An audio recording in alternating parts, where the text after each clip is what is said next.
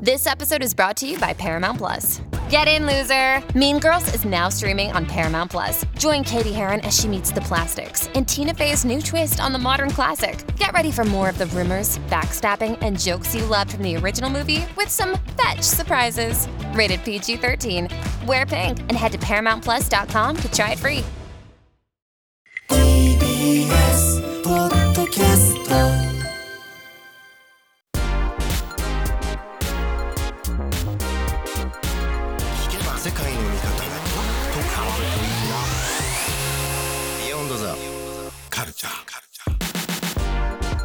刻は10時今20分です。TBS ラジオアフターシックスジャンクション2パーソナリティの私ラップグループライムスター宇多丸と。本日のスペシャルパートナーゼッタ君でございます。さてここからは聞けば世界の見え方がちょっと変わるといいなな特集コーナー Beyond the Cultureゼッタ君ありがとうございます、今夜のゲストはノーナリブス西寺豪太君です。こんちゃこんちこんちははどうも郷太君はゼッタ君はゼッタ君は今日あの一緒になるって聞いて、今さっき、あの曲を聞いたんですけど、はいあの僕も豪太君ってひらがなの名前にしようかな。可愛いいなと思って。いいですね。ね。今風だなと思って、ちょっとねおおすすめしないですよ。えなんでくんさんって言われるんで。あーゼッタゼッタ君君さん。って言われるだからサンプラザ中野くんさんね。そうそうそう。その問題が発生するので。確かに確僕かにゼッタ君でいいですか今日からあゼッタ君で。あ逆にあねの実は僕豪太さんと一回会ったことあって。豪太君あのと本当？豪太君と。あはい。豪太君と。あのはい。いやそ新大田れはいいだろ。う新大田のフィーバーではい。あのノーナのライブを見させてもらって、はい。楽屋に楽屋に挨拶も行って、はい。で豪太君にビールをおごってもらいました、あそう？めちゃくちゃ合ってんじゃん。いやまあまあまあ。まあ。まあ4年ぐらい前。もう本当そうなんですか？だいぶ前。誰か誰かと一緒に来たんですか？そうですね。あのソニーのミュージックアーティストさんの時なんですね。の関係の方々と。いやいやそんなの、はいうん。あのね嬉しいですよ。これからもよろしくお願いします、よろしくお願いします。本当に才能,、はい。才能あふれる若者でございます、ではぜひゼッタ君から西寺豪太君のご豪太君の。まあまあそうですね。いいんですよ。そうじゃないですか。豪太君の。何もおかしくない。豪太君の。ご紹介お願いします、西寺豪太君は京都育ちのシンガーソングライター、プロデューサーでございます、はい。ノーナ・リーブスとして97年にメジャーデビュー。アフターシックスジャンクションでは毎月ご登場いただいて洋楽邦楽の歴史を分かりやすく紐解いていただきましたと。い。ただいております、はい。ということで最新情報、うん。ノーナはまたあの過去作のそうですね。紙ジャケリリースという。か、はい、ゼロ年代ノーナリーブスということで、まあ、歌丸さんともちょうど申し訳ないととかで出会って毎,、ね、毎週とか、まあね、もうよく会ってた夜 DJ なんかもしてた時期の、すごい僕はだからそのすごく親しくなった時期だから、はいはい。はい思い入れつすすごい深い時期でもあります。そうですね、本当に。でその時の6枚のアルバムをあの再発12月にしてでなんかディスクユニオンから出したんですけど、そのよ6枚買うとボックスがついてるっていう、その前の56枚もボックスを作ってたんで,、で10年ぐらい前にもう CD で作るの最後だろうなとか言ってたんですけど、ちょっと今回ギリギリまた間に合ったんで、だからそのまあ合計11枚かな、スプーチっていうのを足して12枚がピシッと箱に入って、一応途中まで来たんで、なんか嬉しいなと思って。この前3日ぐらい前に月曜日ですか？2日前か、えっとビルボードライブ東京であのその時のセットリストをあのでいつもやってる「ラブアライブ!」とかはやらずにちょっとあの歌丸さんとやった曲はもういつも一番もう1位ぐらいにライブでやってる曲なんですけど、そのよそれ以外の曲で構成して、来週、えー1月29日に大阪のビルボードライブであの同じ感じでやりたいなということで。はい、いややってます今。どの時期のノーナも最高ですがもう僕は名盤揃いだと思ってます。ありがとうございます。最高です。本当皆さん楽しかったです。ぜひ聞いてください。最高最高です。も来てください、はい。ノーノーナ最高です。ノーナありがとうございます。改めて言ってくださいファンですから。いやいやありがとうございます。さあということで、えー、郷太君にいつもお送りしていただいている洋楽スーパースター列伝今回のテーマはこちらです、ノーナリーブス西田豪太プレゼンツ洋楽スーパースター列伝本日はアース・ウィンド＆ファイア編前編まあもうね、もうそうっすね。セプテンバーセプテはい、あのウィークエンドシャッフルの時代からまあアフターシックスジャンクションになってからも特にまあアフターシックスジャンクションになってからは月一にあのマンスリーで出してもらってるんで、いろんなアーティストをこう特集してきたんですけど、まあ、ここ1年2年こうなんでこの人やってなかったんだ特集っていうのをずっと続けてまして、でまあもう一昨年になりますかね。シックアイズレイブラザーズ、それからスティービー・ワンダー。えこれは三月にあのかけてやりましたけども、でマービン・ゲイって来て、もう今もうようやくついにというかなんでやってなかったんだ、アース・ウィンド・アンド・ファイヤー、これもうゼッタ君にももうぴったりというかね、もう本当にさっき聞いた音楽にもたくさんそのアースの要素というか、僕もそうですけどフレーバーがもう、まあ、この前、えー日本を去ったのかな、ブルーノ・マーズさんとか、あの本当にそのジャンルをこう超えてジャズだったりファンクだったりロックだったりを混ぜてそれそしてそのクロートというかミュージシャンたちも憧れてなおかつ一般的に老若男女に愛される楽曲を作るっていうことの本当にもうパイオニアというか。嫌いな人いないでしょ。っていうね。そうですね。感じだよね。で今日は、えっと、この今後ろでかかってるのは「セプテンバー」という代表曲でもちろんそれもかけるんですけどどちらかというと僕が好きな、今の若い方々にも絶対気に入ってもらえるというようなどちらかというとメローなグルーブの,、あのアースを前半まず聴いてみてディディスコ文脈でねブはいレイクしたとこもやっぱりあるから、それ以外のとこもありますちょっとド派手なイメージでシングルヒットのイメージももちろんあってそこはそこで素晴らしいんですけど、そのブラジルの音楽の要素だったりもともとそのモーリス・ホワイトという人が、はい。あのえードラマーでジャズマンからスタートしてるっていうのもあるんで、そういうところにちょっと注目した特集になればと思っております。ではじゃあ早速行ってみましょうか郷太君お願いい。たします、はい、今かかってる「Feelin' Blue」という曲も僕非常に大好きな曲なんですけれども、えーモーリス・ホワイトという方がアース・ウィンド・アンド・ファイヤーというグループの、まあ、リーダー、まあ、総帥というかもう中心人物ですね、はい。この方は1941年12月19日に生まれて、えープリンスや、えージョージ・マイケルもう亡くなった、えー本当に2016年というたくさんデビッド・ボーイとかも亡くなった衝撃的な年があったんですけどその年のに亡くなっております。えーテネシー州メンフィスという町の出身でここは本当に、あの音楽の宝庫といいますかいろんなスーパースターが出てるんですけど、えーモーリス・ホワイトのお父さんもニューオーリンズのホンキートンクピアニストおじいさんか。おじいさんもホンキートンクピアニストででお母さんがですね、えー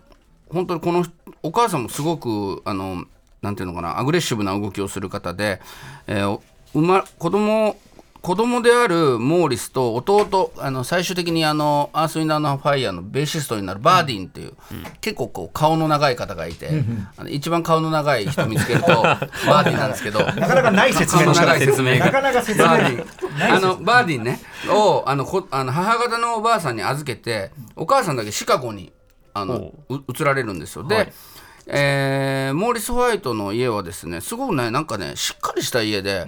あのお医者さん目指して勉強してたっていう。でドラムも始めてで近所にですねブッカー・T&ザ・ MG's のメンバーとなる3歳年下の後輩、ブッカー・T・ジョーンズがいてでブッカーティーと一緒にバンドやってるんですけど、まあ、このブッカーティー・ジョーンズっていう方はあのもうスタックスっていうレコードの、レコード会社のハウスバンドの一員にもう10代でなりまして、えでまあそのオーティス・レディングとかサムデブとか当時のもうスーパースターの若いんだけどあのサポートしてたりとか。この一角だけでもう音楽のめっちゃ太い幹がそもうできちゃううなんですよ。アイザック・ヘイズっていうアーティストともメンフィスの高校時代の友人で。マジで？そうなんですもうなんかちょっと時和荘みたいな漫画のね、ねあのやばいじゃん。うんそういう集結。そういう高校時代中学時代を過ごした後、お母さんが17歳の頃にモーリスが17歳の頃にお医者さんでサックス奏者のバーディン・アダムスっていう人と再婚するからあんたもシカゴにおいでよっていうことで、ほな行くということで行ったんですね、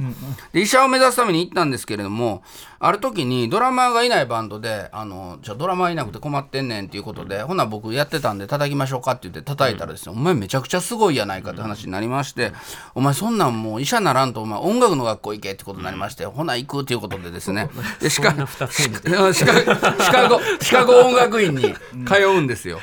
それででもドラマーとして才能めちゃくちゃあるんで、いろんな方から「お前うまいなうまいな」って言われてでまあ分かりましたって頼まれて叩いてたら、えーマディ・ウォーターズチャック・ベリーボディ・ドリーなどを擁した名門あシカゴの名門ですけどチェスレコードの専属ドラマーにもう20代でなっていくと。なんかすごいでも納得なのはモーリス・ホワイトって学理分かってんなって感じがするんですよ。いや本当にちゃんと勉強して、でまあお金もちゃんとまず、あのあって、なんかその差別に対してあのアースウィンドアンドファイヤーって割とその差別に対して怒るとかそういうことよりもっと宇宙だったりとか、みんなあの地球は全部一つじゃないかみたいな、結構壮大なスケールの楽曲が多くて、音楽そのものの心地よさに結構こうあのピンポイントにあのあのフォーカスしていったバンドなので、僕ら日本人にとっても結構受け入れやすいっていうところは途中からは特にあったと思います。で1966年24歳の時にジャズフィールドから全米トップ5となるヒット曲「インジーン・クラウド」を出すなど大人気だったラムゼール・イストリオっていうバンドの2代目ドラマーになってで、あのー活躍するんですけど先輩のバンドで、師匠のバンドでで師匠に3年後にちょっと独立したいんですと、でなんでやと。あの、えっと、新しいバンドやりたいんですと、あのじゃあジャズのお前は未来を担っていく新しいやつやいうことで、もう頑張ってジャズやってくれよってラムゼールイスに言ったらですねあ言言われたらですね、いや違うんですと。ジャズももちろん大事なんですけど R&B とかポップスにジャズのフィーリングが入ったバンドやってもうちょっと若い人に受けるバンドやりたいんですって言ったから、逆に先輩のラムゼー・ルイスジャズマンはあそうなんやと、そう歌入りの音楽を君はやるんやということでびっくりしたという逸話も残っております。1969年ですね。ソルティ・ペッパーズというアース・ウィンド・アンド・ファイヤーの前身バンド。作り、これ塩と胡椒ってね、なんか芸人さんのバンド。なんか塩胡椒みたいなあの m 1とかに出てきそうな。ソルトゥンペーパーなんて言いましたけどね。いましたけど、ソルティ・ペッパーズ、はい、でシカゴから LA に転居して、えー占星術にヒントを得てあの新しいバンドの名前をアース・ウィンド・アンド・ファイヤー。土と風と火に決定したと。占星術なんだ。はいそれでですねワーナーから2枚のアルバムを発表したんですけど、まあ、それはちょっとそんなに評価も得られず、でいろんなメンバーいたんですけどモーリスはさっきの顔の長いヴァーディン弟以外のメンバーを入れ替えてその時に新たに強烈に美しいファルセットボイスを持つシンガーフィリップ・ベイリーという方を呼ぶんですね。このモーリス・ホワイトはさっきも言ったようにドラマーだったんで最初自分が歌うっていう発想なかったんですけど、フィリップはめちゃくちゃ美しいハイトーンボイスのまあ美青年で、でまあちょっともう30代近づいてきた重鎮であるモーリスが低い声で「やおやお」ってねダンスマンさんとかもよくやりますけどあのちょっとおじさんのねっとりした感じの、まあおじさんファンク。おじさんのボーカルと、それからその綺麗な声のフィリップっていう、この二大巨頭によるでまあフィリフェフェニックス・ホーンズっていうもう本当に豪華絢爛なホーンタイムいた大所帯バンドの70年代のこうシンボリックな存在として大活躍していくんですが一曲まずちょっと、あの僕の大好きな楽曲、世界で一番好きな曲。出ました。聞かせてください、えー聞いてもらってください「That's the way of the world」はい、えーこれはですね1975年、もうそれまでにも、あのヒットアルバムを出してるんですけれども「オープン・ヤー・アイズ」っていうアルバムで「アース・ウィンド・アンド・ファイア」は100万枚を突破して人気バンドにはなっていたんですが、この1975年の「That's the Way of the World」放題暗黒への挑戦。これねもともとあの宇多丸さんご存知だと思うんですけど、ブラックムービーの代表作「スーパーフライ」のプロデューサー、シグ・ショアさんっていう人が作った映画、主演がハーベイ・カイテルあのーだったんですね、レザボア・ドッグスとかに出てた、でも映画そのものは失敗に終わって、それで、まあ、全然あんま見たことないんですよ、誰も。俺も。ない俺もない。うん。うん、なんですけどこのサウンドトラックだけがあの抜きに出てよくていまだに聞かれてて僕もこのアルバム単位で言うとこの「That's the Way of the World」が一番好きです。本当に素晴らしいアルバムで、めちゃくちゃいいねはい、かっこいいよね。ギターのなんかそのサビの折り返しのところで「てってってんって同じメロをやるとかもすごい、はいねなんかその感じとかも僕の知らないけどアースのね根付いた音楽がすごい伝統になってんだなっていう感じがありましたそうですね、ん。これノーナでもカバーして 10,、ちょ10年ちょっと前に本当に好きな曲なんですけどで、えーこの時期まあちょっとね日本では、そのロックなのかソウルなのかファンクなのかジャズなのかみたいなのをこう当時分かれてないと理解されなかったみたいで、アースにはいろんな要素が入ってるんで、まあ、今だったら当たり前なんですけど、ななんとなくよく分かんないバンドと思われてたっぽいですね。であのなんですけど 徐々に徐々に、まあ、この辺りからアメリカではどんどんどんどん人気になってくるんですがこの頃に、えーモーリスはですね、えープロデューサーの仲間、えーこれはチェスの仲間なんですけどチャールズ・ステップニーという方と、えーまあ、秘密裏にというかもともとそのチェスレコードのあのチャールズ・ステップには専属のプロデューサーだったんで名前は出せなかったんですけど、ずっとその相棒のようにアースを手伝ってくれてる、あのアレンジャーでプロデューサーがいまして、ソングライターなんですけどそのステップニーがあのどんどんどんどんこれあのその専属契約を切れたっていうこともあったのか、あの表立ってアースにこう協力してくれるようになるんですね。でそのことによってどんどんどんどんあのバンドが磨き上げられていって素晴らしい楽曲が増えていくとでそのチャールズ・ステップニーと共にプロダクションを作ったりしてカリンバプロダクションっていうんですけれどもそれでプロデュースなんかもしてどんどんどんどん成功していくっていうのが途中の時期です。でここがまあある意味音楽的にはあのどんどんいっぱいいい曲あるんですけど、アースの、まあ、絶頂期にあの近づいてくる感じなんですが聞きたいのがですねその一緒にチャールズ・ステップニーと一緒にプロデュースしたデニース・ウィリアムスというアーティストの「フリー」という楽曲ですね、あその前にごめんなさい。もう一もう一個挟むの忘れてました。えっと先ほど話したラムゼイ・ルイス、ラムゼイ・ルイスとアースウィンドファイアが一緒に、えーリリースした。ジャズ時代の師匠をもう一回改めて組んで。そうですね、ちょっと一個飛ばしちゃいました、はい。このラムゼール・ルイスのこの曲をそうライムスターもすごい好きだったという、好きというか、はい。うん、ちょっと聞いていただければあるかもしれないけど、ああそうなんですよね、うん。うんうんでいやこれあの僕も調べててへえと思ったのが松尾き KC 清さんの家で、そのラマミー D さんがこれが欲しいって言ってあごめんなさい。これちょっとちょっと後で話します。じゃあまずは、えっと、ラムゼー・ルイス・ウィズ・アース・ウィンド・アンド・ファイア。これも世界で一番いい曲の一つですね。 Sun Goddess。聞いてくださいはい、ラムゼイ・ルイス、 Sun Goddess。はい。これあの、えっと、ライムスターのライブ、ちょいちょい来る人だったら分かると思うんだけど、僕らが、えっと、 And You Don't Stop っていう95年に書いた曲で、オリジナルトラック違うんだけど、はい。DJ ジンのいわゆる2枚使い、レコード、レコードを、はい。アナログレコードを乗っけて、それを、まあ、こすって、こう、はいはいはい。いいとこを使う。まあ、演奏です、ヒップホップそれで、えっと、ずーっとやり続けてるんです、この産後ですね。いやーこれは。であのクリ後にはクリアランス戻ってちゃんとこうなんていうかな正式バージョンとしても作り直したぐらいでなのでもう僕らはもちろんそうですね。はい様々でございますという、僕らもそのそれこそ2000年代の0年代のノーナリブスで「ザ・スフィンクス」ってアルバムを作ったのもまあ、そういうのも結構このアースとの影響というか、あのーがあって確かにジャケとかねあの、うん。壮大なイメージもそそううですすねでね。ラムゼー・ルイスのこのまあモーリス・ホワイトにとっての師匠と一緒にその当時どんどんどんどん上り調子だったモーリスとそのカリンバプロダクションこのメンバーが先輩と一緒に組んでやったというすごい曲を聴いていただいて、えーその次になるんですけれどもこのプロデュース作がもう一個続くんですが今後ろ後ろにかかってるのは日本でも大ヒットになった曲でディスコブームの象徴の一つ「ファンタジー」なんかさもう、キャッチーすぎてさちょっとイントロ流れると笑っちゃうぐらい。だよこれのサンプリングの曲めっちゃありますもんね。ありますあります。あのまあ歌謡曲とか、そういう中にも結構こうこの、えーファンタジーとか、ここの時期のアースをこう模したというか、影響を受けた曲いっぱいあるんですが、まあ聞いてもらいたいのはですね、えーインディアナ州ゲイリー出身のジャクソン5と同じ同郷の、えーデニス・ウィリアムスさんの「フリー」という曲で、えー先ほど言った、えーチャールズ・ステップニーさんという方と一緒にプロデュースしてるんですがこの残念ながらこのチャールズ・ステップニーさんという方がですね、えーこの時期に45歳という若さで、えー亡くなってしまうんですよ、ね、結構早くしてなんですね。はい、心臓発作で1976年5月17日亡くなってしまうんでだからここまでのアース、まあ、1970年代前半から76年のこのチャールズ・ステップニーが亡くなるまでのアースっていうのは一つなんかまあ音楽ファンというか僕みたいな人間にとってはちょっとこの象徴的に素晴らしい曲がたくさん入ってるのでぜひ聴いていただきたいんですが、まあ、もちろんあのメンバーたちもショックなんです。ショックを受けた。でこの辺りからまた変わっていくんですけれども、えーデニス・ウィリアムスさんというアーティストをプロデュースした「フリー」という曲を聴いてください。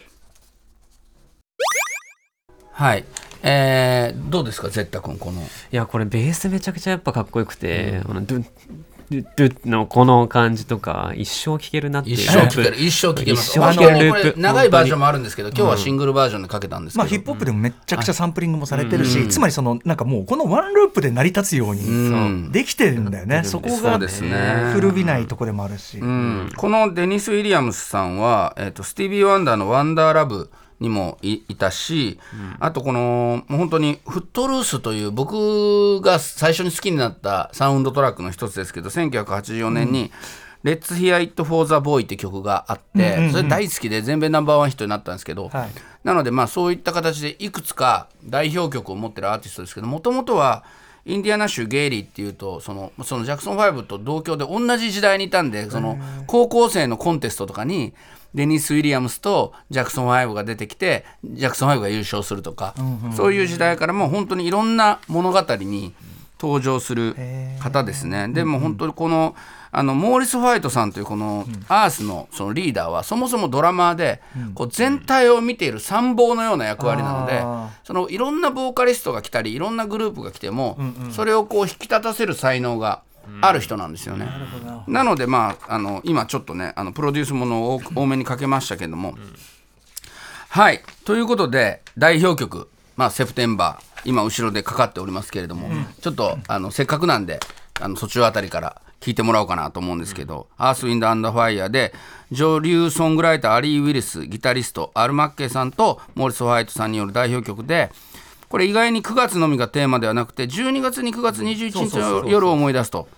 いうテーマなんでね。よく言われる。はい、じゃあサビあたりから、えー聞いてもらいましょうか。アースウィンドアンドファイヤーでセプテンバー。いや楽しいですね。もうセプテサビでンバー。サビで思わずみんな手が上がっちゃって。すごかっいやいやいや手挙げてたの。ちょっとこのアトロク2になって、このやり方いいなと思って、途中から上げて。解説しといてセプテンバーなんか特にサビから上げるマジで効果的よこれ確かに。いいですね。ね、まあでも、アースウィンドアンドファイヤー、この頃にベスト盤を出しまして、ベストオブアースウィンドアンドファイヤー、あの後ろでかかってるキャントハイドラブなんかもかかっあの入ってますけれども、が500万枚の売り上げを記録する大ヒットとなりまして、この1976年あたりのもうアースはもう頂点を極めると。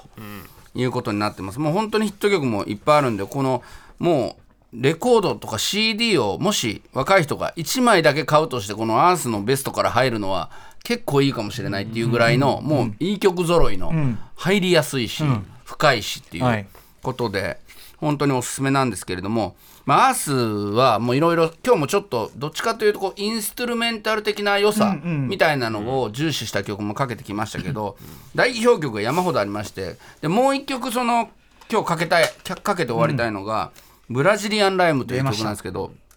これがねずーっと1分半ぐらいのその短いバージョンをそれこそヒップホップの人とかもう何枚も何回もつないで長くして、なぜかめっちゃ短いっていう気持ちいいのに、それが、えっと、2020年に、えー日本のソニーが特別版であの長いバージョンを発見して、エクステンディッドバージョンを CD,、へ CD 化していて発見というかまあちゃ ちゃんと収録して、でちょっとねせっかくなんでそのロングバージョン聞,、聞きたいなと思いまして、はい「アース・インド・アンド・ファイヤー」で「ブラジリアン・ライム」はい、えーおなじみのところがパ最後の方に。ラパッパッパッパッパが我々にとってのブラジリアンライブのサビだから。よく知ってると。あの YouTube 見てたらみんななんか来るから。来るたびみんな顔意外と来ない。ああ来ないみたいな。そうですね。ロングバージョン聞き慣れてないんで。ロングバージョンこれいいわ。俺初めて聞いたわいやめちゃくちゃいいんですよこれ。僕も DJ でよくかけてるんで今日はできるだけこのちょっと珍しいのを聞いてもらいたいと思ってかけたんですが、えーそうなんです。なんかまあこのもう本当にアース・ウィンド・アンド・ファイアーの素晴らしさ。特にまあ今前半ゼッタ君も聞いてもらって、はい。いかがでした？ねトラックメーカー的な耳がすごくそうモーリスさんがやっぱドラムから始めたっていうそうそうのが僕的には結構面白くて、あのドラマーとかベースで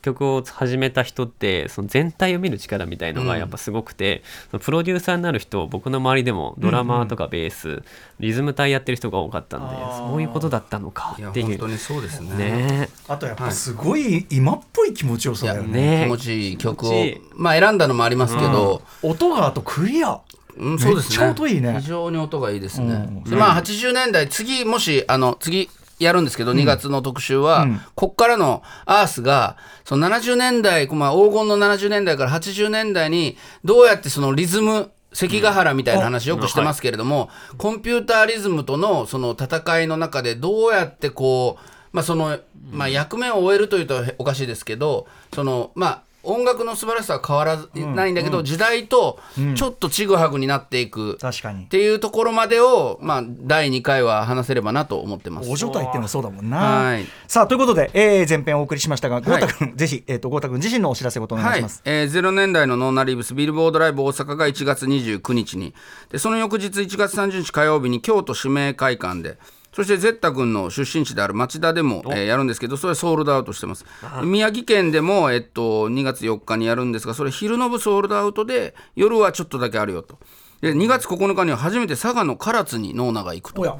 いうことで福岡小倉は、えー売り切れておりまして2月18日また帰ってきて千葉元八幡のライブ、えー、14というクラブで、えーライブやったりとかしてちょっとライブ漬けの1か月になりそうで、楽しみに。大人気じゃんやっぱさすがな。いやいやいやいや楽しみにしてます、あのはいはい。来れる方来てください、うん。ということで今日はでもあのゼッタ君やっぱ音楽作る人が一緒にいてよかったですあ本当ですいね、やーすごいかっこよかったです。いやーよかったです本当に。知らない曲もやっぱあって、あーーすごい。ぜひ。よかった。あのちょっと、あのアースの中でも若い人に聴いてもらいたい曲をセレクトしたので、よかったかもしれないです。はいということで以上ノーナリブス西田豪太プレゼンツ洋楽スーパースター列伝アースウィンドファイヤー編の前編お送りいたしました後編も楽しみにしています。西寺郷太さんでした。ありがとうございました。ありがとうございました Hey, it's Kaley Cuoco for Priceline. Ready to go to your happy place for a happy price? Well, why didn't you say so? Just download the Priceline app right now and save up to 60% on hotels. So, whether it's Cousin Kevin's Kazoo concert in Kansas City, go Kevin, or Becky's Bachelorette Bash in Bermuda, you never have to miss a trip ever again. So, download the Priceline app today. Your savings are waiting. Go to your happy place for a happy price. Go to your happy price, Priceline. スカルプ D プレゼンツ川島明の寝言。毎週ゲストの芸人とたっぷりトークをしたりいろんな企画をやります。そらしど本坊と向井の近況を戦わせるコーナーもあります。向井意気込みをどうぞ。負けないぞ！放送から半年間はポッドキャストでも配信中。ぜひ聞いてください。うん